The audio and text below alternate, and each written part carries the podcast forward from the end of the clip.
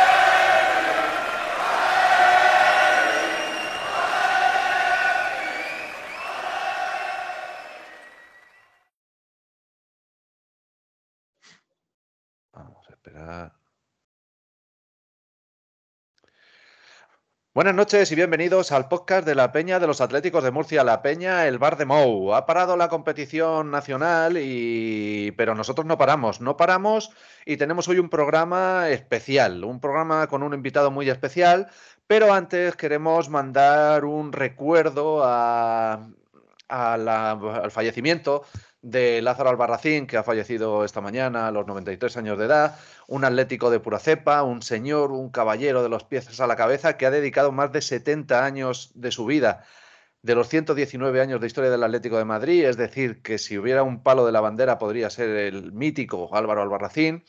Así que aprovechamos este programa especial para mandar nuestro más sentido pésame a la familia y amigos eh, de Lázaro Albarracín, así como a la- nuestros hermanos de la Peña Atléticos de Lorca, que además de perder un atlético, pues han perdido un paisano insigne y por el que iniciaron o partió una iniciativa para dedicarle una plaza en la Ciudad del Sol, en Lorca, y lo consiguieron hace unos años y pues siempre quedará ese recuerdo de Lázaro Albarracín que, que como bien decía, pues descanse en paz y que nos ha dejado hoy a los 93 años de edad.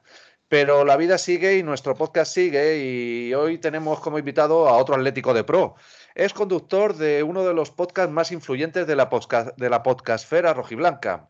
Tienen más de 2.000 suscriptores solo en iBox, tienen unos, eh, hablábamos antes con él, unos 200 episodios, han celebrado su centenario el año pasado, pero bueno, ahora que nos lo explique él. El podcast es Aplasta Teche y quizá sea el programa, aparte de uno de los pioneros, el más irreverente de los podcasts del Atlético de Madrid. Nuestro invitado también tiene un activo perfil en Twitter con su arroba Eduardo de Atleti, donde, aparte de ser muy activo, pues cuenta con más de 8.000 seguidores ejerciendo de antivista del antigilismo, por, eh, por lo cual no podía ser de otra manera y tenemos con nosotros el gran placer de tener a don Eduardo de Atleti. Don Eduardo, buenas noches. Buenas noches, Vicente. La verdad es que con esta presentación da gusto estar aquí con vosotros. Eh, eh, Colorado es poco para como me has compuesto. estoy totalmente sorprendido y, halagado de más, porque yo no soy digno de tan elogiosas palabras. Bueno, ya tenéis un bagaje y creo que es muy importante por el camino que habéis abierto y también por por ese tono desenfadado que un poco también es el que queremos nosotros. Y por eso eh, quería empezar yo, antes de presentar al resto de contertulios, pues empezar preguntándote un poco cómo surge el podcast Aplastarteche y por qué este nombre. Porque hace poco también vimos que eh, se le rindió un homenaje por parte de los 50 del Atleti. Arteche, que quizá un poco sea la personificación de los antiguos valores del Atlético de Madrid y que quizá ahora algunos echamos, echamos de menos. Entonces, ¿cómo empieza vuestra andadura y cómo elegís el nombre? Por cierto, que hemos pues puesto, hemos puesto también. Eh, soy un socio del Atleti, de Glutamato Yeye. Hoy tenemos doble sintonía. Así que, pues nada, todo tuyo, Eduardo. Pues eh, bueno, la verdad es que lo primero, agradeceros, eh, ya no solamente la presentación, sino el hecho de contar conmigo y, me uno eh, enormemente a las palabras que has tenido para, el pésame con respecto al fallecimiento de, Lázaro Albarracín. nosotros comenzamos hace cuatro temporadas, que son tres años, porque empezamos en septiembre del 2019, justo antes de la pandemia, si no me falla la memoria, y la verdad es que el nombre eh, surge un poco por eh, lo que pretendíamos con el, con el podcast. Eh, pretendíamos juntarnos una serie de amigos para hablar del Atlético de Madrid y, para, para criticar lo que considerábamos que había que criticar dentro del Atleti y y también hacer un poquito de, recuerdo de la historia, porque cuando nosotros comenzamos a hacer el podcast, eh, evidentemente había otros podcasts eh, pioneros, como por ejemplo Atlético con 3 que vosotros habéis tenido ya a Jorge aquí de invitado, donde, donde se hacían especiales de historia y, de otros temas. Y la verdad es que creíamos que la historia se había abandonado bastante por parte de la Sociedad Anónima Deportiva. ¿Y por qué el nombre de Aplastarteche? Pues mira, eh, para gente de nuestra edad que, le disfrutamos siendo niños, pues eh, Arteche era un ídolo. Y además Arteche representa un jugador que, que eh, representaba esos valores clásicos del Atlético de Madrid, el de luchar hasta el último instante, el de no rendirse nunca, el de si caigo me levanto. Y, eso también lo trasladó a su relación con, Jesús Gil. Eh, Arteche fue de los primeros que, Gil, después de ser presidente, de ser eh, nombrado presidente, se cargó. Y otros jugadores decidieron llegar a un tipo de acuerdo con el club para poder seguir jugando en otros equipos, pero en aquel momento Arteche decidió no, decidió luchar por sus derechos y, no se marchó a ningún otro equipo. De hecho, al final se terminó retirando y pasó de un día para otro, como quien dice, del campo a la grada por esa pelea o esa confrontación con Jesús Gil, que al final terminó ganando. Terminó ganando por dos veces. Porque en una primera ocasión eh, lo que eran antiguamente los tribunales de lo social llamados magistratura, le declararon improcedente el despido y entonces, eh, más que improcedente, nulo y tuvieron que readmitirle. Entonces eh, Arteche volvió otra vez a entrenar con el equipo, pero eh, le hicieron una pequeña argucia y en lugar de ir a entrenar con el equipo le hacían entrenar en solitario en la casa de campo. Y mm, consiguió volver a entrenar con el equipo y al poco tiempo otra vez le, le, sacaron del equipo. Entonces, como te digo, Arteche representó esa lucha eh, de los valores atléticos y además esa lucha contra, contra el gilismo. Eh, que nosotros también, pues eh, como tú has dicho antes en, tu presentación sobre mi perfil, consideramos que, el gilismo mm, no ha traído cosas excesivamente buenas para el club. Entonces, por eso un poco esa, esa figura pues esa, esa rebeldía, ese el ser contestatario ante pues, los que quieren apoderarse de las cosas de manera de manera pues como incluso ilegal. Ya lo hemos dicho muchas veces, Keco, Keco eh, buenas noches, Keco Franco, nuestro contertulio habitual, que el otro día compartió con don Eduardo el especial de, los podcasts atléticos con, em, con Jorge Golbano en Atlético en 3 y, y nada, Keco, pues aquí tenemos a don Eduardo, que tantas veces lo hemos mencionado en conversaciones y, hoy lo tenemos aquí. Sí, es un placer tenerlo aquí entre nosotros y bueno, eh, da gusto escucharlo, que nos ha explicado el, origen del podcast y, a mí me, gusta mucho ¿no? el, cómo nos retrotrae el, título del podcast, la imagen de, Arteche a ese Atleti de los 80, que era muy representativo en los valores que tanto mencionamos y nos gustan, por un equipo durante muchos años de esa década que estaba compuesto por jugadores de la cantera. Yo recuerdo un poco la pareja de centrales que era Arteche y Ruiz, que eran muy genuinos los dos, eh, y, principalmente Arteche siendo un jugador que creo que vino del Racing de Santander, que no era de la cantera del Atlético, pero al final terminó siendo bandera ¿no? de esos valores y, de, y del club rojiblanco. Y luego el tema que habéis comentado del glutamato de Yeye, que era un himno que se popularizó mucho en los 80 en la grada y también muy, muy guerrillero. Entonces, pues nada, vamos a disfrutar hoy de, su compañía y ahora entraremos en debate sobre la actualidad del equipo y, bueno, lo que está en boga, ¿no? El, la, supuesta crisis de, juego y de, de otros valores que hay encima de la mesa. Sí, eh, porque... hay, una, cosa, y perdóname que te interrumpa, Vicente, que es por contestar a, a, Keiko con respecto a la sintonía de, glutamato. Eh, nosotros utilizamos, evidentemente, la sintonía de esa grabación en la cual eh, se grita aplastar teche, evidentemente. Pero hay también otra grabación de la misma canción en donde en lugar de gritar aplastar teche, grita aplasta llorente. Por referencia al, padre, al padre de, del Llorente actual de la plantilla. Entonces, eh, os lo comento por eso, porque es algo anecdótico que, también en aquel momento eh, Llorente era una figura hasta que fue el primer jugador que utilizó el artículo famoso 1006 para hacer darse la espantada al, al Real Madrid. Al Real Madrid, sí, es curioso, sí. Pues entre las críticas que habéis vertido sobre la SAT, eh, pues eh, está sobre todo esos movimientos em, internos o, secretos que están tratando de, desestabilizar incluso a la plantilla y al, propio Simeone y acabar con él.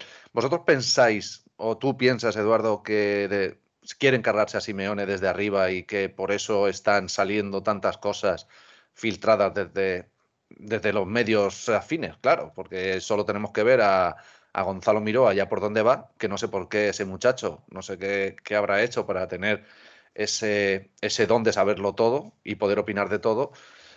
Pero claro, son todos de su palo. Entonces, eh, todo hace indicar que, ellos mismos quieren acabar con el cholismo, pero sin, sin gastarse el dinero.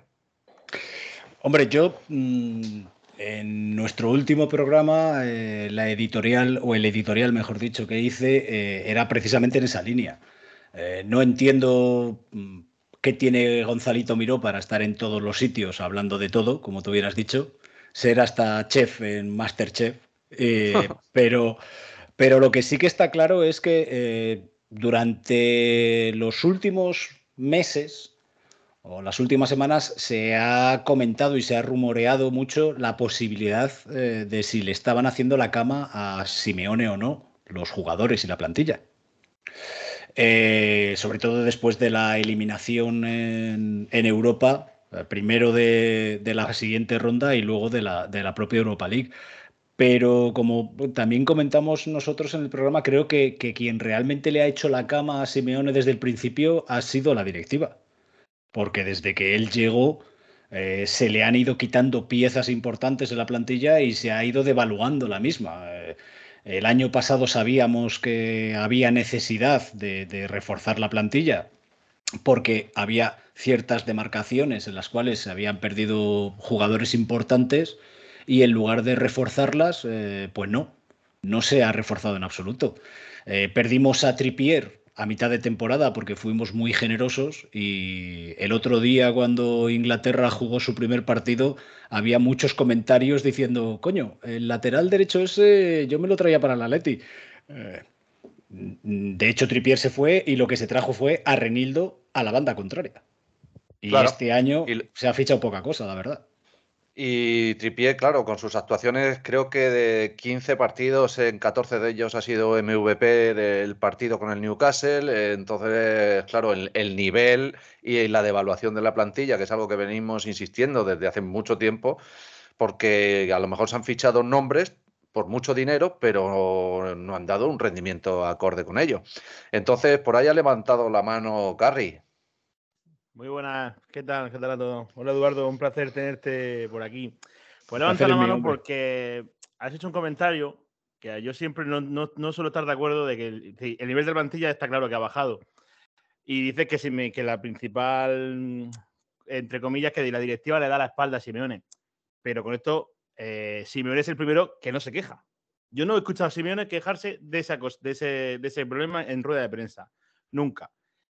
Yo no sé si va inclusive en el sueldo que tiene, pero también es el, el que ficha a De Paul, es el que ficha a Noel Molina, es el, que pide, no sé a quién decirte más, pero creo que se le, se le achaca mucho a la directiva, pero Simeone es el primero que primero se calla y luego su fichaje no da pie con bola en, ese tema.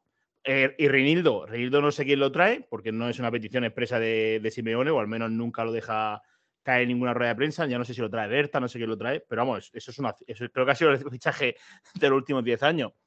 Y lo de Tripier, vamos, yo que es, veo más la Premier que la Liga, eh, lo que dice Vicente, es un escándalo. O sea, que no sorprenda que ayer hizo un buen partido. Lleva una Premier que va a ser elegido el mejor lateral derecho de la Liga sin ningún problema. Yo, si me. Pues Eduardo, lo comentabais en vuestro programa, sí, porque quería hacer referencia a eso, a vuestro programa, de lo que hablabais de Simeone como, como director deportivo o como, técnico, porque hmm. esa figura yo creo que nunca la ha encarnado Simeone. Lo que pasa es que en la SAT no queda muy claro cuál es el papel de Andrea Berta, la verdad. Sí, no, era eh, por, contestar un poco a Carri lo que ha dicho. Eh, eh, Simeone en tiempo atrás, no esta temporada, sino hace ya tiempo, él dijo que él no fichaba, que él no era quien para fichar y que además los fichajes que él hacía no eran los más indicados.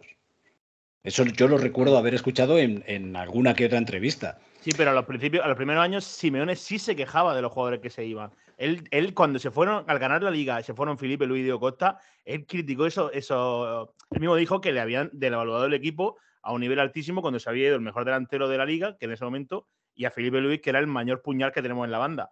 Eso sí se quejaba ese año. Ahora no entiendo por qué ahora él le preguntan y dice, soy un hombre de club, porque lo de Griezmann y los 30 minutos, pasar por ese aro, a mí me parece deleznable, como poco. Sí, y estoy de acuerdo contigo, pero, pero yo creo que sí. que ha habido quejas por parte de Simeone y de hecho eh, esas quejas se han empezado a ver a partir de la temporada pasada en rueda de prensa. Lo que pasa es que también entiendo que Simeone no va a salir a rueda de prensa y va a decir, mm, todos estos son una panda de ladrones y me tienen hasta los huevos, si me perdonáis la expresión. estaría, sería, muy, sería muy fuerte y la verdad es que sería algo totalmente insospechado. Pero eh, yo también lo recordaba el otro día en el, en el espacio nuestro, en el cual, eh, y, que, y que son cosas que eh, alguien que ha estado conviviendo con Simeone durante mucho tiempo, como Pepe Pasqués, ha contado públicamente.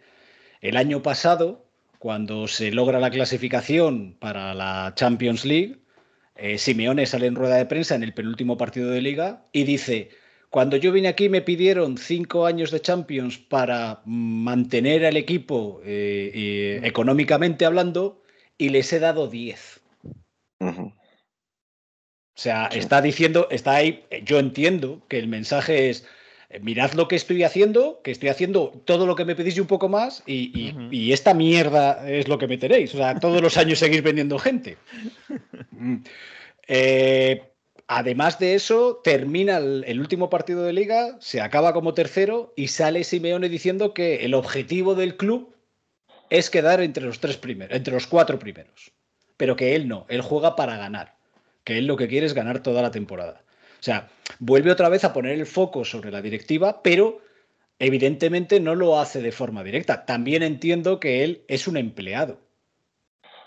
También entiendo que cuando ahora, por ejemplo, se comenta el tema de, que el profe Ortega se va con la selección uruguaya, a él le preguntan en rueda de prensa y él se desmarca diciendo, a mí no, yo de eso no puedo hablar, no quiero hablar. Tenéis que preguntarle a quien pregunte, porque parece que es una decisión que se ha tomado por parte de la Sociedad Anónima Deportiva y que a él no le ha sentado bien. Cosa que entiendo, porque joder, estamos en una situación eh, deportiva un tanto en cuanto y resulta que tienes un periodo premundial o, durante el mundial para volver a preparar la plantilla y tu preparador físico mm, desaparece. Eh, al igual que eso, ha habido otros comentarios un poquito así. O sea, también te digo que, entiendo que parezca que Simeone no se queja, pero sí que se queja. Eh, lo de Tripier que tú dices, ha salido la noticia eh, ahora esta última semana o la semana pasada en la cual eh, Trippier contaba que el mismo día que él se marchaba para Inglaterra, para Newcastle, estuvo hablando con él intentando convencerle de decirle, tío, quédate a jugar aquí, que aquí vas a jugar Champions, eres un baluarte del equipo, etcétera, etcétera. Y con respecto a los otros fichajes que tú hablabas, eh, es cierto que Simeone en muchas ocasiones ha pedido ciertos jugadores y que luego pues se los han traído cuando se han traído, porque a Gaitán lo pidió y se lo trajeron cuatro años después. Madre mía, Gaitán. Claro, igual que otros tantos. Claro, claro. Y lo que sí que es cierto es que la plantilla se ha ido devaluando ya no solamente desde el 2013 o 2014. Eh, el centro del campo, que es uno de los grandes problemas que yo creo que tiene ahora mismo el club, desde que se marchó, bueno, fichamos a Rodri para sustituir a Tiago y a, y Gaby, y Rodri aguantó una temporada aquí. Y aguantó aquí una temporada porque, por lo que yo sé y lo que a mí me han contado, se le había hecho una ficha y se le había dicho, en verano te renovamos y te aumentamos y te pagamos lo que tú te mereces. Y cuando fue a pedir ese aumento, Gilmarín le dijo, ¿de qué me estás hablando? Tampoco me extrañaría eso. Y entonces eh, tenía una oferta del, Manchester City. Y dice, oye, que es que el City me da esto. Y Gilmarín le dijo, vale, si te vas, 80 millones tu cláusula, vete. Con Thomas eh, hemos visto tres cuartos de lo mismo. Quiero decir que eh, el gilismo o, o, Gilmarín mm, utiliza esta estrategia desde hace muchos años. El jugador que se va es un rata y es un traidor del equipo. Y lo hemos vivido con Lucas, lo hemos vivido con Rodri, lo hemos vivido con Thomas, lo vivimos con el Kun, eh, Agüero. Eh, si es que lo hemos vivido eh, con todo, hasta con, hasta con Arda Turán. Claro. Y al final los jugadores acaban yéndose, Keco, y, y lo hemos dicho muchas veces, que, que, la plantilla se va devaluando porque se van jugadores y lo que se trae no es un repuesto de garantías para esos jugadores. No, en muchos casos eh, a la larga se demuestra pues que lo que va viniendo no, no, mejora lo que se ha ido, ¿no? Pero bueno, también habría que entrar un poco en el terreno futbolístico, eh, analizar cada caso y habrá jugadores que a lo mejor no se le ha sacado el rendimiento que se debería y otros que verdaderamente se está demostrando que no, no son lo que el cartel eh, en el mercado que tenían se presuponía que era de ellos. Lo que yo sí quería comentar es la situación delicada en la que eh, estamos asumiendo de que la gama se la estén haciendo al Cholo Simeone de la directiva, ¿no? Porque eso me hace a mí entender que el, el, desgaste es brutal, el desgaste es brutal. Si a ti no te proporcionan las herramientas de trabajo necesarias para que en la situación actual que está el equipo eh, tú puedas revertir eh, por lo que estamos viendo, ¿no? Y volver un poco a ese cholismo que tanto echamos de menos todos, ¿no? Esa manera de desempeñarse el equipo en el terreno de juego, pues así lo tiene muy complicado el Cholo. Si desde dentro le están haciendo la zancadilla y de hecho en muchas de las apariciones de Gilmarín ya también se, denota cierto distanciamiento que antes no, se veía, ¿no? Y, y yo lo que veo es que esto puede desencadenar en que si la gente no, focaliza bien la situación, eh, arremetan contra la figura del cholo de tal manera que, esto acabe hecho el rosario de la aurora. Y es lo que yo más me temo y lo que no me gustaría, ¿no? De que alguien que ha significado tanto para el club y que ha traído tanto la última década, que acabará pues de, mala manera, ¿no? Antes casi preferiría que, él mismo, si se da cuenta de esa situación y empieza a ver que no, es, no se puede revertir y que tiene la directiva en su contra, que quizá él fuera el, que decidiera dar un paso a un lado, ¿no? Y, quitarse de este marrón que le, que le va a acabar terminando caer encima. Pues eso lo comentabais también, Eduardo, que, claro, ellos no van a echar al cholo, o, algo muy raro tiene que darse para que ellos echen al cholo, mm, por lo que el cholo significa para una gran parte de la afición, por el gasto económico que supone, por supuesto, y, claro, pues otra cosa es hacerle la cama para que él dé un paso al lado e incluso sea ser posible que renuncie a lo que le quede por cobrar. Entonces, la situación es cuanto menos compleja y duele, eh, que es algo que hemos repetido mucho en nuestro podcast, el ver a, una, una, de las mayores leyendas de, nuestro club en esta situación. Y, a mí me preocupa mucho, Eduardo, que la imagen del Cholo Simeone se vea perjudicada en, lo que le quede en el club. Eh, eh, la diferencia fundamental es si echan a Simeone ahora, son 70 millones de indemnización.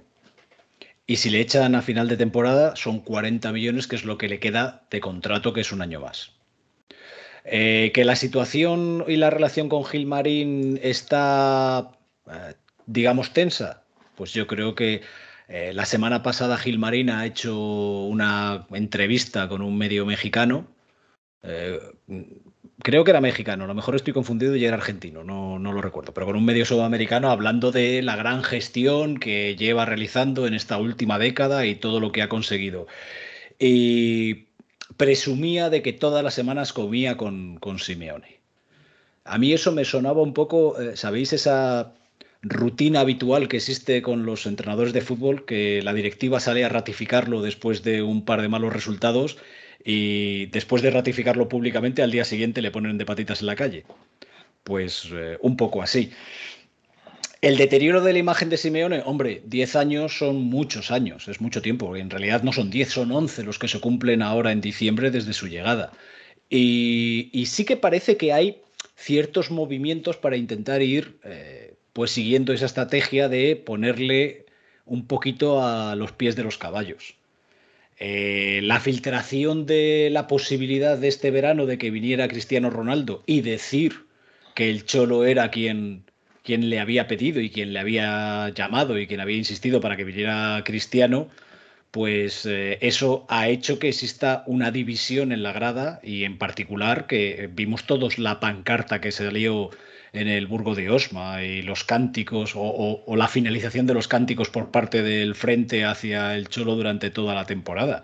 Que sin embargo, después de que el Cholo ha salido en entrevista a decir, no, no, no, yo lo tenía claro que, que no iba ese fichaje con los valores atléticos, en, la última, en el último partido oficial en Copa eh, se le volvió a cantar arengar al Cholo. Se volvió a oír el ole ole Cholo Simeone que no se había oído.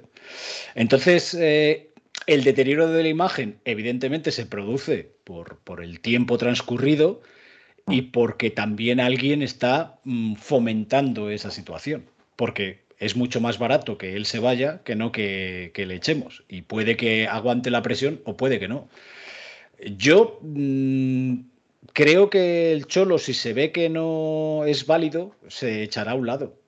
Pero volviendo a lo que decía antes sobre las ruedas de prensa, después de la eliminación eh, contra el partido de Leverkusen, él mismo dijo que, que él se veía con fuerzas Y él lo que quería era hacer un Atlético campeón de, Champions. Y que es muy cabezón y si le dejan lo va a, intentar. También te digo que después de lo que ha pasado ayer con la derrota de Argentina, eh, veremos cómo termina Argentina este mundial, porque si Argentina pega un petardazo, a lo mejor la opción es acudir a Simeone para que sea el próximo seleccionador y deje de esa manera a Leti. Ayer mismo estuve leyendo pues esa... eso, de que Argentina eso y... sí. lo planteábamos también en el último podcast, incluso eh, especulábamos eh, con una posible, pues un posible papel no negativo de España y hacer ese cambio de cromos, Luis Enrique al Atleti y Simeone Argentina. Bueno, ah, ya veremos lo, que pasa. Lo de Luis Enrique ya te digo yo que no, porque Luis Enrique es una cosa que sí que es cierto que Gilmarín lo quería y lo intentó traer antes de traer al Cholo, pero al final se marchó a la rema. Y lo de Luis Enrique ahora es un poco recuperar noticias viejas para atacar a dos frentes distintos, uno al Cholo y otro al propio Luis Enrique, que es lo que está intentando mucha parte de la prensa. Eduardo, déjame soñar, por favor. bueno, chicos. se le ve muy ilusionado. Bueno, es momento de dar paso a Juanito, que si tenemos a don Eduardo aquí es, gracias a las gestiones de Juanito, que como se mueve en toda la podcastfera atlética, pues el él tiene muchos hilos que mover y pues aquí tenemos a don Eduardo y aquí tenemos a Juanito. Juanito, bueno, más Que, más que gracias a Juanito, ha sido pese a Juanito, ¿eh? no te creas. Eso, eso, ah, bueno, bueno. Él ya sabe, don Eduardo, que, el honor siempre de venir es suyo, o sea, no, cabe ninguna duda. bueno, eh, yo te quería hacer dos preguntas eh, respecto a, todo lo que he oído eh, digamos, que ha habido desgranando a lo largo de la noche. Y es que eh, antes tú has hablado, Eduardo, de unos sueldos que no se querían pagar a ciertos jugadores, lo cual mm, también me, conlleva a hacerte la siguiente pregunta, que es la primera, que quizás nos estamos equivocando en eso, porque luego si le damos sueldos estratosféricos a, Alemares, Vitolos, Saúles, etcétera. Y luego la segunda pregunta, eh, hablando así con Ricky, que hablé el otro día por privado con él, me comentó que el club está quebrado. Vale, está quebrado. Eh, yo no sé hasta qué punto tú sabes el tema de cuentas, porque dice que, que, es el club solamente con más deuda de toda Europa, por encima incluso del Barcelona, con lo cual me, bueno, me llenó un poco de sorpresa, pero dice que sí, que la sociedad anónima se gestiona de una manera y los clubes de otra. Y entonces, eh, yo a pesar de eso, hablo con mucha gente, mm, que tengo muchos amigos que la mayoría no son colchoneros, y me dicen que a pesar de, todo el lloriqueo, entre comillas, que llevamos por, eh, por, el tema económico, que creo que somos el Atleti y que sí nos daba para pasar a, por ejemplo, la siguiente fase de, grupo con los rivales que nos hayan tocado. Entonces, dos preguntas. ¿Cómo estamos de quebrado? Y el tema de los sueldos, si es que nos equivocamos con los jugadores. Porque sí pagamos también con el sueldo. ¿eh? Vamos a ver. Eh, con respecto al tema de los sueldos. Eh, es cierto que eh, el tema de los sueldos es un coste muy importante dentro de lo que es la contabilidad de la sociedad anónima deportiva. Pero los sueldos, ¿quién los pone? Los sueldos les decide Gilmarín, que es quien hace la oferta y ficha al jugador, ¿no? Entonces, si los sueldos son elevados, son porque Gilmarín ha considerado que podía pagar esos sueldos. También te digo que no es lo mismo fichar por el Real Madrid o fichar por el Barcelona que fichar por el Atlético de Madrid. Y, hemos tenido y tenemos jugadores que en cuanto han hecho una temporada medianamente buena o, muy buena, rápidamente han estado llamando a la puerta del, CEO para decirle, oye, o me subes el sueldo o me voy de aquí. Y entonces, eh, ante esa situación, pues supongo que la decisión ha sido, pues te quedas. O la decisión ha sido, paga la cláusula y te vas. Esta temporada hemos eh, asistido al fichaje estrella que ha sido Morata, porque no se lo ha quedado a nadie. Si alguien hubiera venido y hubiera puesto los 40 millones, bueno, de hecho la Juve iba a poner esos 40 millones, pero al final dijeron, no, no, os lo quedáis. Eh, estamos viendo que eh, esta temporada estamos creando muchísimas ocasiones, porque yo creo que ha sido la temporada en la cual mayor ocasiones de gol hemos generado pero que no se han transformado y no se han convertido, porque Morata, mm, pues es Morata, que es muy buen chaval y, una bellísima persona, pero no es un killer como podía ser en su momento eh, Luis Suárez, o como era Diego Costa, o como era Forlán, o como era, eh, yo qué sé, infinidad de buenísimos delanteros centros que hemos tenido. Entonces, eso por un lado. Con respecto a la situación económica, pues mira, el Atlético de Madrid, eh, cuando llegó el Cholo Simeone, tenía una deuda, si no me falla la memoria, de unos 500 millones de euros. Cierto es que gran parte de esa deuda que tenía era con seguridad social y hacienda, ¿vale? Y era una deuda a la cual tenía que hacer frente todos los años ya que estaba obligado a ello en virtud de aquella famosa sentencia del caso Atlético y, aquellas inspecciones que se realizaron en su momento. Con Simeone, gracias a la llegada de Simeone y a la clasificación para Champions durante todos esos años seguidos, esa deuda se eliminó. Después de haber eliminado esa deuda, el club, para crecer, ha hecho una inversión en un estadio nuevo y demás circunstancias. ¿El club está quebrado? Técnicamente no, porque lo que ha hecho ha sido ir cambiando deuda a corto plazo por deuda a largo plazo. Entonces, ahora mismo la deuda a corto plazo creo que son unos 400 millones, una cosa así, y hay otros 600 u otros 550 a largo plazo. Y eh, de esa manera financieramente se, va trabajando. También sabemos que ahora tienen la intención de vender el club. Eh, se ha conseguido financiación a base de realizar ampliaciones de capital que han, hecho perder peso a, Cerezo en el accionariado e incluso un poquito a Gil. Primero vino el famoso chino eh, de Wanda, eh, que se amplió el capital con su llegada y luego ese capital se le vendió al judío, a, a Ida Nofer, me parece que se llama, y el año pasado se hizo una nueva ampliación de capital en la cual no se suscribió toda ella, pero ya se creó una sociedad con un grupo de inversión americano, con Ares, que son los que asistieron a esa ampliación de capital y compraron la mayoría de, las acciones que se ampliaban. Y de hecho, yo, mi apuesta, eh, sin tener eh, excesivo conocimiento, es que si el club se pone a la venta, esos serán los que se queden con, con la Sociedad Anónima Deportiva. Porque Gilmarín eh, ya ha comentado en alguna ocasión que, se quiere ir, que está ya haciéndose mayor y que ninguno de, ninguna de sus hijas ni nadie más quiere hacerse cargo del club. Y Enrique Cerezo ya es un señor muy mayor que, bastante tiene con ir de palco en palco eh, tomándose gin tonics, ¿no? Eh, entonces, pues entiendo perfectamente pues eso, que quieran irse y no recuperar la inversión, sino ganar mucho dinero, porque ya sabemos que ellos se quedaron con el club sin poner una sola peseta. Eh, pero hablando con gente que tiene más conocimiento y más fuentes, pues creo que su intención va a ser explotar el tema de la ciudad deportiva, eh, de aquí en dos años tenerla construida, pegar el pelotazo urbanístico con eso y luego vender el club. ¿O no? Nunca se sabe. Claro, porque, porque sería otro pelotazo urbanístico, como ya lo dieron con el cambio de estadio eh, si la expansión que tanto pregona Gilmarín, pues se hace en base a crear franquicias en países que ni nos van ni nos vienen, unos equipos con los que no tenemos ninguna afinidad ni ningún, eh, ningún interés, básicamente. Y sin embargo, la plantilla se sigue devaluando. Entonces, esa política de la sociedad anónima deportiva hace que que aunque haya mucha gente que pues eh, es engañada, pero pues la inmensa mayoría no.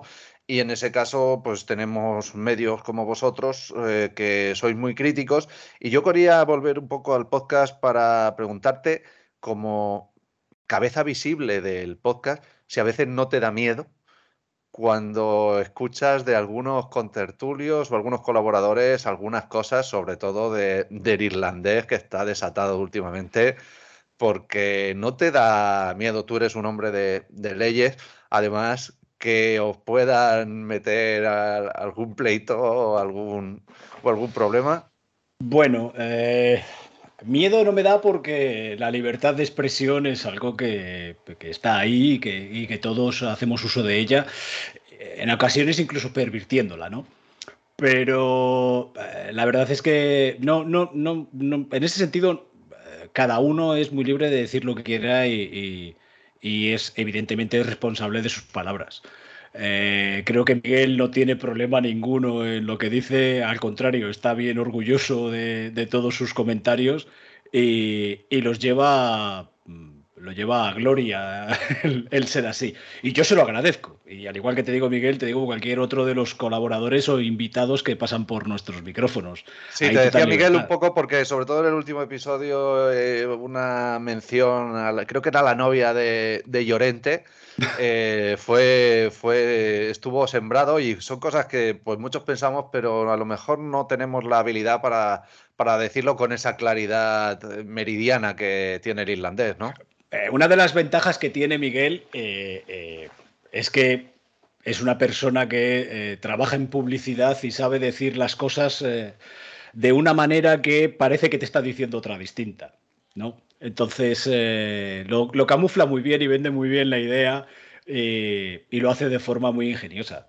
Miguel, además de su gran mérito, ya no es solamente su sarcasmo y su ironía, sino a mí lo que me sorprende enormemente es su capacidad para todas las semanas escribir un relato que, como sabéis, cierran nuestros programas, eh, eh, que a mí me, sorprende que, tenga esa capacidad semanal de escribir un relato eh, relacionado con el Atleti y que toca muchísimos palos, ¿no? Pues nada, seguiremos contando, contando algunos de ellos. Sí, dime, bonito antes de presentar a Antonio, eh, voy a terminar de, desnudar al personaje, porque no cabe duda de que yo conocí primero al personaje y después a la persona. Sabe un poquito por dónde voy, que no sé si nuestros amigos del podcast del Bar de lo saben o no, pero don Eduardo es un seudónimo.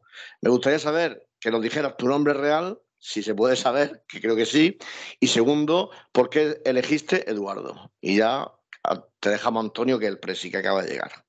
Mm, con respecto a mi nombre, lo voy a mantener en el economato, como decía Goma Espuma.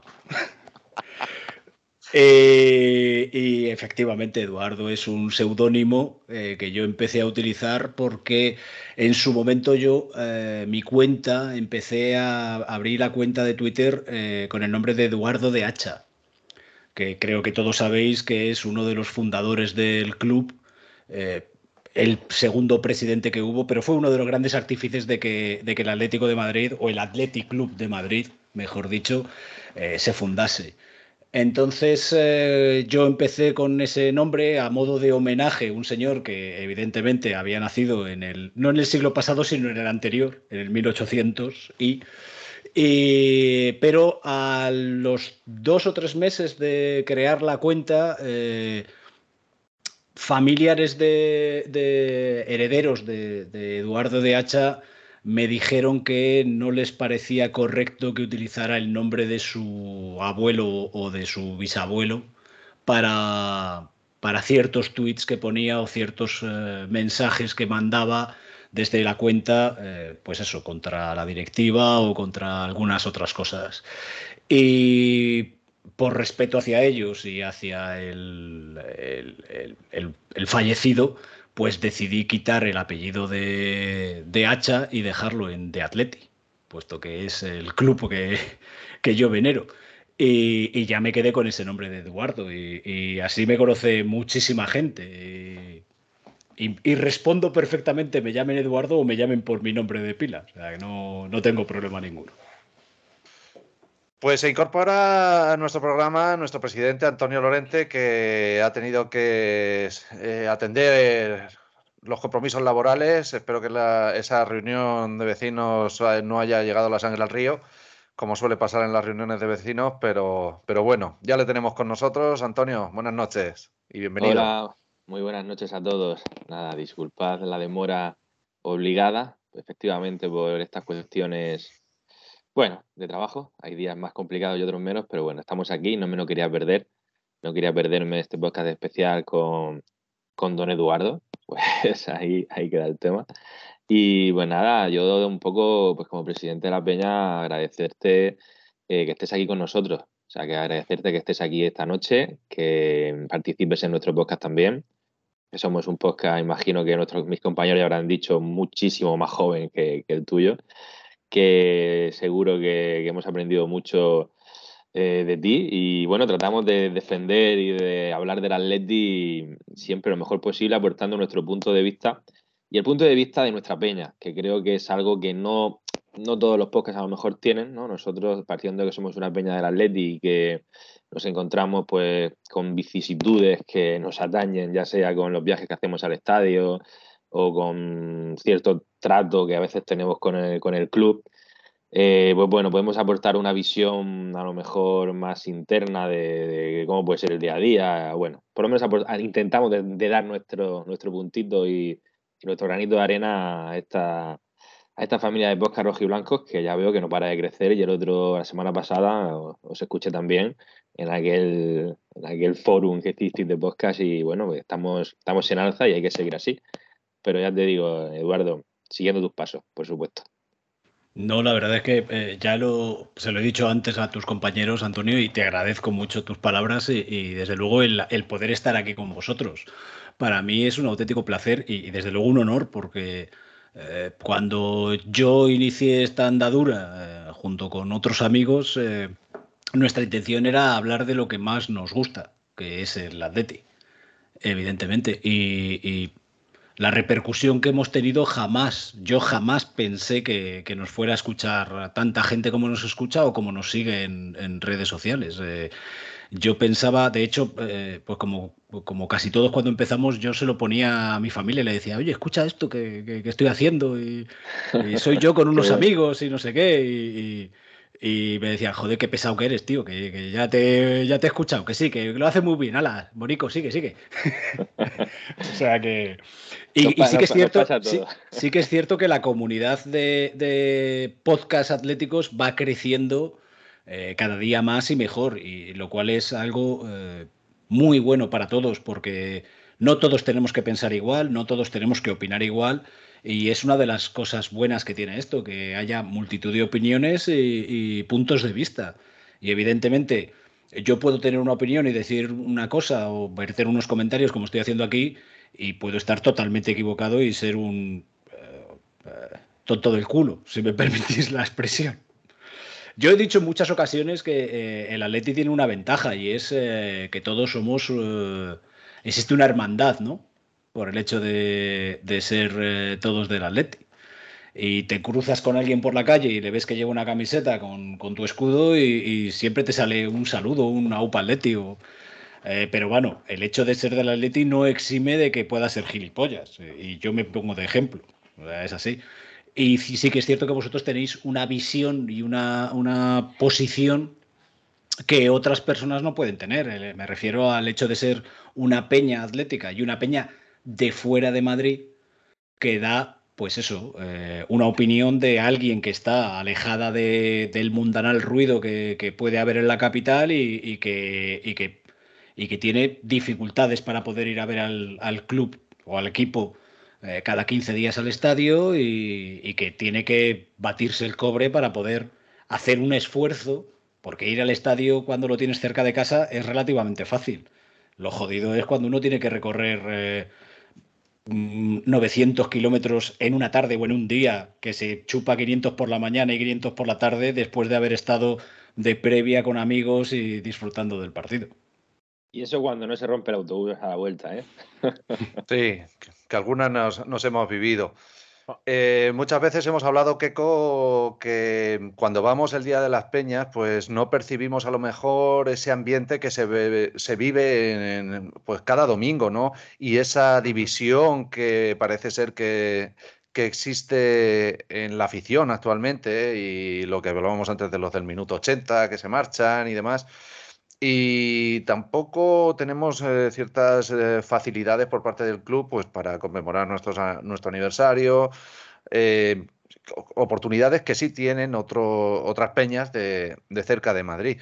Y, vosotros que estuvisteis el Día de las Peñas me lo decíais, que no habéis notado eso, pero no sé, mm, qué no sé si tú recuerdas el Calderón, pero ha cambiado la cosa. Tú cuando hemos ido de viaje, ahora le preguntaremos a Eduardo, yo sí que lo percibo, es decir, es algo distinto, eh, hay algo más de, show y, ha perdido algo de, encanto. No sé cómo lo ves tú. Sí, bueno, yo lo que más he hecho al faltar dentro de la opinión que podemos tener nosotros de alguien que no, está allí con, la frecuencia del que, como ha dicho Eduardo, vive cerca del estadio, En la previa, la previa sí que recuerdo yo que en la época del Calderón se vivía de otra manera, ¿no? Ahora mismo yo aquí lo veo entre los Fostruc estos, estas actividades que hacen también en días muy señalados y no sé, también el espacio abierto que se ve allí y tal, parece todo como, como más artificioso, ¿no? Y en el Calderón yo lo recuerdo más más de trinchera, más de vivir la calle y de, vivir la, fiesta de otra manera. Eso es lo que era un poco la previa. Y luego ya en el, propio estadio, pues también sí que este se me hace algo más frío, ¿no? En el Metropolitano el ambiente, aunque he vivido días muy chulos, ¿no? El del sitio, aunque caímos eliminados, fue un día donde la afición, la verdad es que estuvo allí muy eh, en apoyo con su equipo y demás, pero el Calderón sí que lo recuerdo yo más un un estadio más caliente, sea porque estaba la estructura del propio estadio estaba más, más recogido y este lo veo un estadio eh, como más frío, ¿no? Pero bueno, esa es la percepción también, ya insisto en eso, ¿no? De alguien que va muy de vez en cuando. No sé el que es asiduo y el que es socio, cómo lo vivirá. Igual esa transición se la ha hecho más fácil porque al ir todos los partidos, pues te vas adaptando antes. Y luego, en cuanto a lo que has dicho del ambiente guerra civilista o el posible enfrentamiento que pueda haber entre aficiones, pues también es muy difícil apreciarlo de, parte nuestra cuando venimos de fuera, ¿no? Porque yo recuerdo el partido del Girona, que estábamos cerca de la, del fondo sur, y bueno, yo ahí a ese sector sí lo vi animar sin parar y en, en, la línea que siempre lo he visto. Y el resto de la afición, pues un poco de todo, ¿no? Desde gente a lo mejor muy crítica con el equipo a gente que no paraba de animar. Entonces, eso, pues ese tipo de preguntas que mejor las puede responder es quien, quien va con frecuencia al estadio, ¿no? Que pueda percibir que haya ahí algún tipo de tensión entre aficionado o aficionado y el equipo. Es que no puedes contar, Eduardo, tú que has vivido seguro muchas previas y muchos partidos en el Calderón y estás viviendo la actualidad de estos tiempos complicados últimamente eh, en el Metropolitano? Eh, yo sí que creo que esta temporada existe mayor eh, confrontación dentro de la grada. Y creo que existe confrontación dentro de la grada, pues precisamente porque el equipo no va todo lo bien que, muchos desearíamos. oye, y estamos mm, casi a dos puntitos del tercer puesto, si no me falla la memoria. Pero sí que es cierto que la eliminación de europea, que hace unos años, eh, en el 2008 nos dicen que estamos terceros y, que hemos jugado la ronda previa de la Champions, vamos, la, fase de grupos y, estábamos tirando confeti por ahí para celebrarlo. Pero sí que es cierto que este año hay... Eh, y se nota un poquito esa, ese mal rollo. Además, desde principio de temporada. Ya ya hemos visto sucesos como lo que ocurrió en el primer partido en casa contra el Villarreal y, aquel, aquella polémica con los gritos con, hacia Grisman e incluso la intervención de Hermoso y su encararse con la grada y esas cosas. Eh, el enfrentamiento no solamente es con el frente, sino que es dentro de la propia afición. Hay mucha gente que es mucho más, eh, digamos, crítica durante el partido y, pita a nuestros jugadores. Y hay gente que, considera que tiene que estar animando durante todo el encuentro y que si ha de pitar, ha de hacerlo antes o después.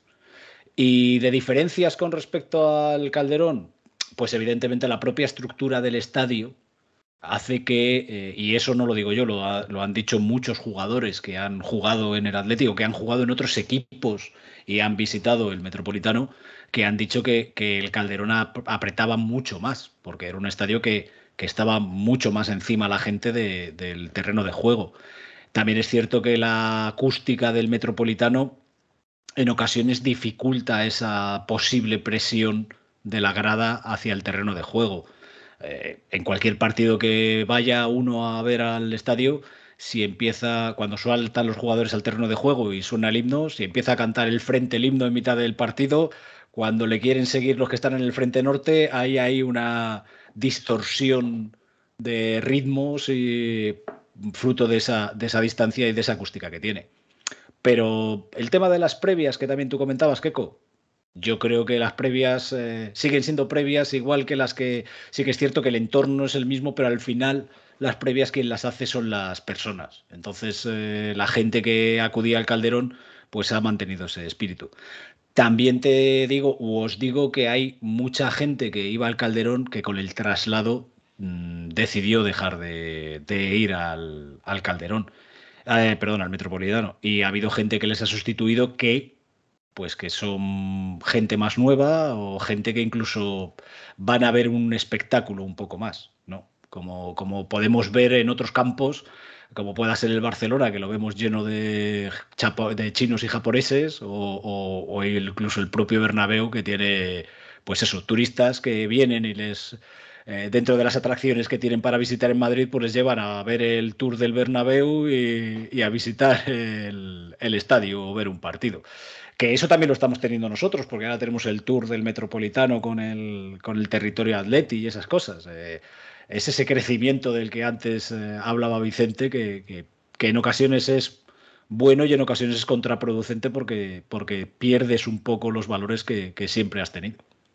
Pues yo te diría que, como, como, docente por aquí por Murcia se hacen viajes a Madrid y Barcelona, incluyen el Tour del Bernabéu y el del Camp Nou, o sea que que ya te lo digo, que los viajes de fin de estudios tienen entre, es entre otros alicientes. Juanito, te has quedado ahí. A Juanito se nos ha quedado sopa. Eh, estás silenciado, Juanito. Ahora, ahora, ahora. Dime, dime, dime, Vicente. Nada, que llevamos aquí casi una hora. Estaba a ver que ir cerrando el chiringuito. chiringuito en el buen sentido, ¿eh? no en el de por compararnos con aquellos. Algunos madrugamos, ¿eh? acerca del podcast, una preguntita. Eh, eh, ¿Cómo tiene la inventiva, Eduardo, de, esas secciones? Porque yo creo que si hay algo que caracteriza al podcast de Apastarteche es que las secciones son variopintas, cambian con el tiempo y hoy eso requiere una inventiva. Eh, en, ese, aspecto sí eres un podcast pionero, Eduardo. ¿Cómo se te ocurren a ti? Eh, se le ocurre al irlandés, al abuchú, en fin, o entre todo un poquito. Eh, una pregunta así, bueno. Eh, vamos a ver. Porque es que lo he dicho al principio cuando me habéis presentado y, seguís igual, sacándome los colores continuamente. la verdad es que cuando nosotros empezamos o cuando yo empecé con la idea del programa, pretendíamos pues no ser un podcast al uso. Me refiero a tener una tertulia y punto, sino eh, tener alguna cosa más y contar algo más. Eh, entonces, eh, hemos tenido mm, distintas secciones que de vez en cuando son un poco como el Guadiana, que aparecen y desaparecen, y otras que, que se mantienen en el tiempo. generalmente, pues hacemos lo voy a decir en español porque me gusta más que, utilizar el término anglosajón. Hacemos tormenta de ideas y, admitimos sugerencias de, oyentes y, por supuesto, de amigos. Y entonces eh, siempre intentamos un poquito eso, tener unas secciones eh, que, hablen un poquito de, algo más que lo que es la actualidad propia del, equipo o el último partido que se haya disputado. Eh, Hemos tenido secciones que hemos eh, entrevistado a gente de peñas eh, del Atlético de Madrid, hemos tenido secciones que hemos entrevistado a hijos de leyendas, hemos tenido secciones que han hablado de otras secciones que antiguamente tenía el, club, cuando éramos club, antes de la transformación en Sociedad Anónima Deportiva, como el balonmano o, incluso el boxeo. Eh, hemos tenido secciones hablando un poquito de eh, esta última temporada de los eh, jugadores que, han vestido la camiseta o que han pertenecido al Atlético de Madrid y que han jugado un mundial. Y, lo próximo que estamos preparando es de cara a, esta, a este año 2023, en el cual se celebra. Cartelito, exclusiva. Exclusiva, sí, exclusiva. Eh, espero que no se estropee. Ya sabes que estas cosas, cuando la, cuando la gente habla de sus proyectos, luego se, se estropean, pero no. Eh, espero que no. Eh, la intención que tenemos es, aprovechando ahora, en el 2023, como bien sabéis, se celebra el centenario de la inauguración del Estadio Metropolitano, del bueno. Bueno, del estadio, no del Stadium, que era Stadium Metropolitano. Entonces, eh, vamos a intentar preparar una sección semanal recordando lo que fue el Metropolitano y, todo lo que lo que supuso para el Atlético de Madrid en aquel momento, eh, el Atlético de Aviación y, un recorrido un poquito por, por esa historia, ¿no? Y la influencia que tiene, un poquito de homenaje hacia, hacia eso que es lo que te he dicho antes, Juan, y tú lo sabes. Eh, creemos que en ocasiones el club eh, en los últimos tiempos ha dado pasos eh, importantes, como todo el tema de territorio atleti, pero durante mucho tiempo mm, había tenido la historia un poquito dejada de la mano de Dios. Y gracias a iniciativas como la de los 50 o como la Peña Bendita Locura, que, se encargan un poquito de, revivirlo y de recordarlo a diario, pues eh, está abandonado. Y creo que es muy importante para, todos los atléticos conocer la historia del club, porque uno tiene que estar orgulloso de lo que ha sido. Y parece que en ocasiones la SAT lo que le importa es la historia del club, pero a partir de 1987. Y hasta 1987 había pasado casi 100 años de, historia de este club, ¿no?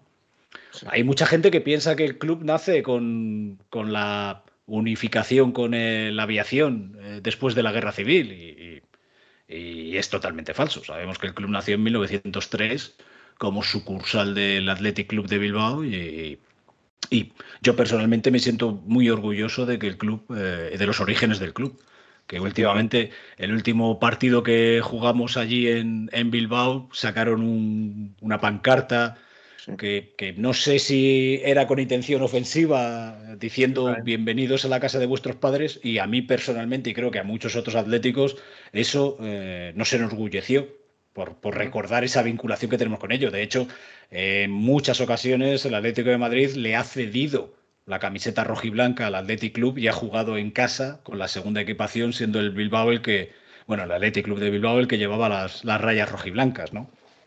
Entonces, eh, ese tipo de cosas creo que hay que recordarlas. Efectivamente, y cosas que nos unan y nos identifiquen, porque a veces, como decíamos antes, desde lejos, pues buscas esa, esa afinidad y no hay colectivos, no hay muchos colectivos que, que, que, nos la ofrezcan, porque vemos que la SAT tampoco nos echa una mano en muchos aspectos.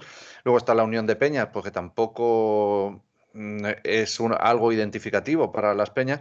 Y quizá otras peñas que no forman parte de esa unión pues eh, nos identifiquen más y salgan proyectos como, como este. Incluso se pueden hacer otros proyectos de una mm, una convivencia de podcast rojo y blanco, igual que nosotros, Antonio, llevamos tiempo queriendo organizar esa, esa reunión de peñas del sureste que siempre tenemos en mente. Y, es que, como dice Eduardo, pues lo que más nos gusta es el atleti y hablar del atleti y vivir el atleti, como decimos muchas veces, pues es algo que gozamos mucho. Entonces, Antonio, hay que, hay que mover esto, pero, pero siempre en noviembre los proyectos nos vienen mal. El mes de noviembre siempre viene muy cargado de cosas y, no sé. y diciembre son malos meses, pero, pero mira, te escuchaba Vicente y lo que está claro es que ser del Atleti eh, no es y no puede ser solo sentarse a ver los partidos del Atleti, porque primero no son un entretenimiento a lo mejor de, la mejor calidad a lo mejor posible. Y luego porque el Atleti para mí no es solo eso, ¿no? Para mí el Atleti más como, como aquí en nuestra peña tiene que ser que, pues esto que estamos haciendo aquí, juntarnos un miércoles por la noche, seis tíos a hablar del Atleti, eh, hacernos los viajes que comentábamos antes de los mil kilómetros para disfrutar del Atleti un ratico, para disfrutar también de esas brevias, como decía Keiko, ¿no? O sea, es que llegamos con ganas de comentar, de recordar. Y, yo creo que mm, también lo comentaba antes Eduardo, que mm, cuando tú ves a uno con el escudo del Atlético, te, te ilusionas, ¿no? Y te gusta y lo saludas y ya te cae bien solo por la camiseta que lleva. Y recuerdo mis primeras veces yendo al estadio y recuerdo el primer autobús que llenamos para montar un viaje y, veo la cara de los más peques cuando mm, vienen con nosotros por primera vez o segunda vez al estadio. O sea, llegar y ver a toda esa gente de rojo y blanco, eh, poder mm, sentirte identificado en los valores que tiene nuestro equipo y, bueno, que creo un poco en, base a esos, valores y ya que no podemos estar cada 15 días en el estadio, está claro, pues es muy interesante y, bueno, no voy a decirlo más porque entonces luego no sale nunca, pero pero sí que tenemos que dar esos pasos para que aquí en esta zona del sureste se pueda hacer una, buena convivencia de atléticos. Yo creo que es el momento. Eh, antes de la pandemia estaba prevista, no pudo ser. Hay que caminar hacia ello y nos moveremos. No ahora, como bien dices, no, no es el mes indicado, ni noviembre ni diciembre, pero hay que hacerla cuanto antes porque pues puede ser algo maravilloso.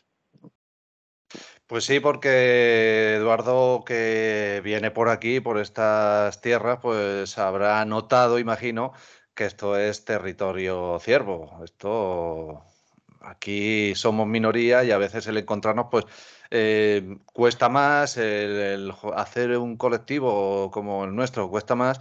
Y hoy recordábamos esos primeros viajes con la Peña Atléticos de Lorca, que hoy seguro que están pasando un día complicado con la muerte de Lázaro Albarracín y quizás nosotros pues lo vivamos con esa más intensidad porque por la excepcionalidad de, no poder ir cada, cada 15 días. Y nada, pues Eduardo, esto así lo vivimos. Es, duro, es duro el, vivir rodeado de ciervos, como tú bien dices, eh, y de mucho culé, porque también hay mucho culé en, en, la región de Murcia, por lo que yo he podido apreciar. Pero sí, eh, también es un poco de tendencias, ¿no? De según cómo esté la cosa, hay, más ciervos o más, uh, más culés. Pero lo que sí que os digo es que eh, si, si, hacéis ese encuentro, yo intentaré hacer todo lo posible por estar presente y, compartir con vosotros ese momento y con otras peñas del sureste, porque lo que os he dicho antes, el, hecho de tener una peña o, ser aficionado del Atlético de Madrid con tanta distancia eh, hacia la capital, pues eh, implica el, que uno vive el Atleti de otra manera. Eh, sabemos que hay mucho madridista que al final les da igual, que son del Madrid porque ganan. Y si no ganan, pues es que yo soy más de baloncesto. ¿Mm? Sí. O como decía Sergio Ramos, yo es que no sé si soy más de básquet o de baloncesto. Eh, entonces, pues eh, evidentemente no es tan sencillo. Y el hacer, pues como decía ahora Antonio, el que un día entre semana te juntes, eh, aparte de tus obligaciones laborales, familiares y, de demás circunstancias, y te pongas aquí a hablar durante una hora y pico y tengáis a un pesado soltando su discurso, como es mi caso hoy, pues, pues es agradable y es otra forma de hacer atleti también. Al igual que es lo que intentamos hacer nosotros eh, semanalmente en el programa, que, mucha gente no lo sabe, pero esto, aunque parezca que es un rato que te juntas con amigos, eh, lleva mucho trabajo también. Porque hay que preparar los programas, hay que, aunque no exista un guion como tal para hablar, pero sí que hay que tener por lo menos unas pequeñas ideas de vamos a tocar estos temas, hay que organizarlo, hay que montarlo, hay que juntarse con la gente, hay luego que editarlo, aunque sea mínimamente, para poner todos los trocitos juntos, hay que subirlo a los distintos servidores y hay que publicarlo. Eh, y eso, pues son horas que tú te vas quitando de tu tiempo libre, que en lugar de estar tumbado en el sofá viendo un Qatar-Senegal, pues estás... Eh, eso, preparando un podcast que luego hay gente que la escucha y que, que aprecia el esfuerzo que tú has realizado. Pues conforme lo iba diciendo Eduardo, pues estaba yo abriendo por aquí los distintos programas para ir montando vídeo, audio y demás, y subiendo a las distintas plataformas, que es lo siguiente que voy a hacer antes de irme a la cama, que mañana, como dice Carrie, hay que madrugar y, y me espera, me espera un día duro mañana. Juanito, algo para despedir a nuestro invitado. Pues como siempre, un placer, agradecido, te conozco personalmente, eres un tío muy grande en todos los sentidos y que nos vemos la siguiente. Te voy a hacer solo una petición, quédate con la cara de, esto, tienes que invitarlo, tú me invitaste a mi programa y estuve. Cógete el teléfono de ellos y lo metes en el próximo Aplastar ¿Qué te parece? Pues que en el próximo no sé si va a ser posible porque el próximo será. Pero, pero, pero escúchame, Juan, eh, aparte de ti, que tú ya has estado, todos ellos, todos ellos están invitados. Ya sabéis que, que nosotros eh, hay un equipo habitual, digámoslo así, y que intentamos todas las semanas que en la tertulia venga alguien, tener un invitado, para intentar tener distintas opiniones, porque al final, hablando siempre... de lujo, te lo digo yo.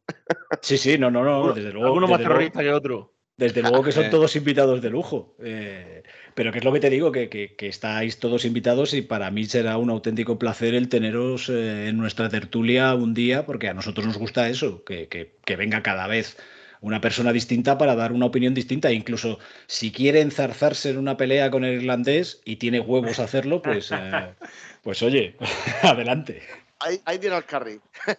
Vamos, eh, sí. Pero al carry lo tienes que coger a otras horas, que a estas horas ya está de capa caída. Yo soy más de. No es, capaz de, no, es, no mañanero. es capaz de levantarse del sillón orejero que, que lo va a destrozar ahí. Le ha hecho presa ya. Bueno, Keiko, despide tú al invitado. Nada, pues decir una vez más que ha sido un placer tener a don Eduardo de Atleti junto a nosotros y compartiendo tertulia. Y bueno, hemos echado un ratico bastante divertido y hablando de lo que nos gusta a todos, que es nuestro Atleti. Pues, eh, Antonio, ¿hay alguna novedad de la peña? Que llevamos esto del parón. La novedad de la peña, el parón nos tiene parados a todos. Esta mañana lo he puesto por el grupo. Quería venir las 7 región de Murcia a grabarnos en la peña, viendo el partido de España aquí con nosotros, que fíjate, el 7-0 hubiera sido apoteósico y, y no nos hemos juntado. Entonces, la novedad de la peña es que yo... ¿Cómo estará a las 7 para que quiera ir a una peña del Atleti a ver cómo ven el partido de España?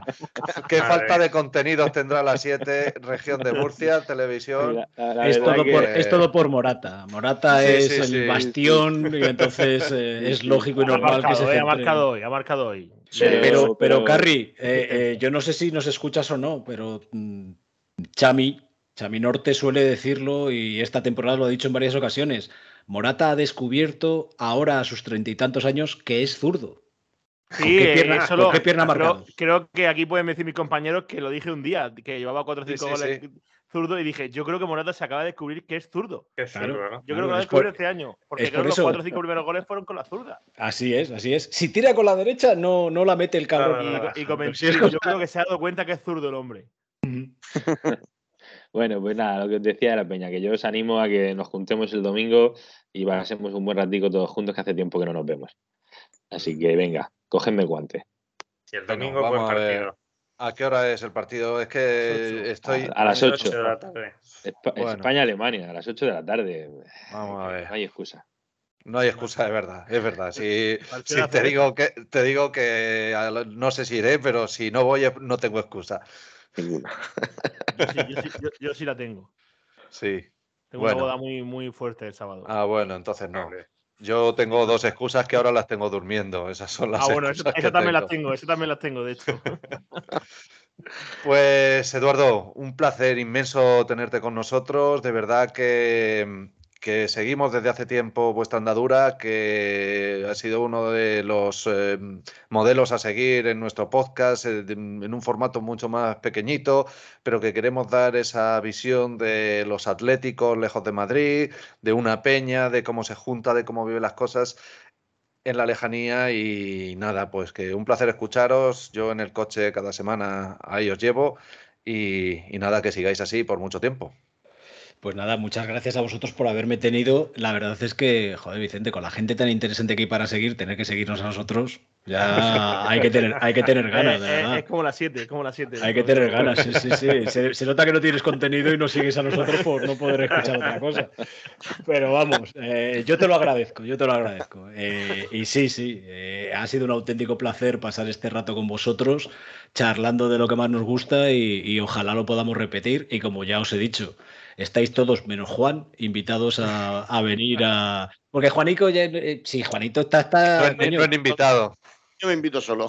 es que, es que Juanito es como los miércoles, está siempre en medio. Cuando no está aquí, está en cuestión de pelotas, y si no está en Atleti, si no, si es que se mueve más que, los intenso, coño. es un tío intenso. Sí, sí, Sí, sí, no, sí. Mañana, Claro. mañana que tengo que ir 10 minutos a Cartagena, a lo mejor me lo encuentro por ahí también. Seguro, seguro. Yo, yo alguna vez que, que tengo que, que ir, cuando voy para allá. Sí, me llaman. salgo, salgo del juzgado y allí me lo encuentro. Digo, coño, Juan, ¿cómo, tú aquí? que buen lleva incluso hasta detenido. sí. Pues lo dicho, Eduardo, nos vemos muy pronto y nada más a nuestros seguidores que tenemos perfiles en Facebook, Twitter, Instagram, que todavía nos queda lotería, ¿no, Antonio? Del 41.903, queda por ahí algún número. Y que nos queda ya poquito, el que quiera que, pase a recogerlo que se acaba, ¿eh? Avisados están. Pues nada, un placer, como decimos, y nos vemos pronto aquí en la Peña del Bar de Mou, la Peña de los Atléticos de Murcia. Aupa y hasta pronto. Aupa Leti. Aupa Hasta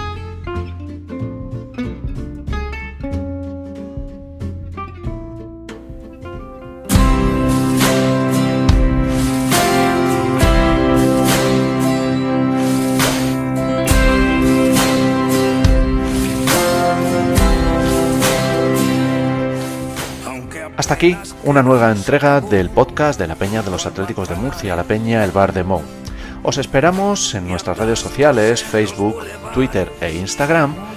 Podéis mandarnos correos a podcastbardemou.gmail.com o también dejarnos audios y comentarios en YouTube, en Spotify y en iVoox.